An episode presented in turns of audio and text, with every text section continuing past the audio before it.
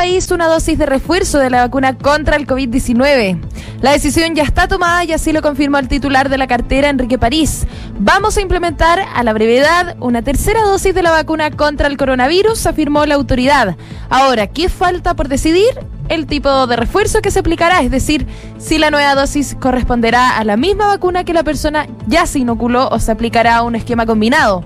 En este escenario, Salud ya inició el viernes pasado un estudio clínico con 550 voluntarios, quienes, habiendo concluido su esquema con dos dosis de Sinovac, fueron divididos en grupos aleatorios para inocularse con el mismo laboratorio de Pfizer o de AstraZeneca con el objetivo de determinar cuál diseño podría ser más objetivo en mejorar la respuesta inmune contra el COVID-19 y sus nuevas variantes.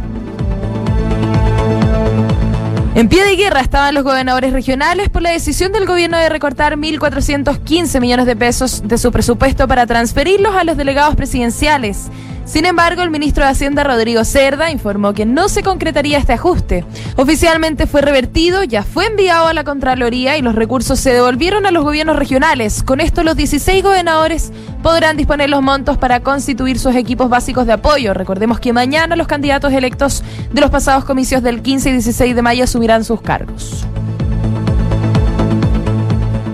Líder de la oposición venezolana, Juan Guaidó, ha denunciado que ha sido secuestrado momentáneamente por agentes no identificados en su vivienda en Caracas. Indicó que se trató de grupos armados, pero que no podía decir si eran del Estado o no porque no tenían identificación.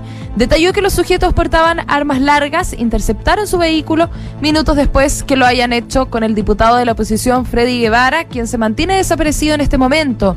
Guaidó, quien estaba en un auto de su equipo de seguridad en el momento en el que fue interceptado, logró escapar eh, del asedio y se pronunció ante la prensa que se encontraba en la puerta de su casa.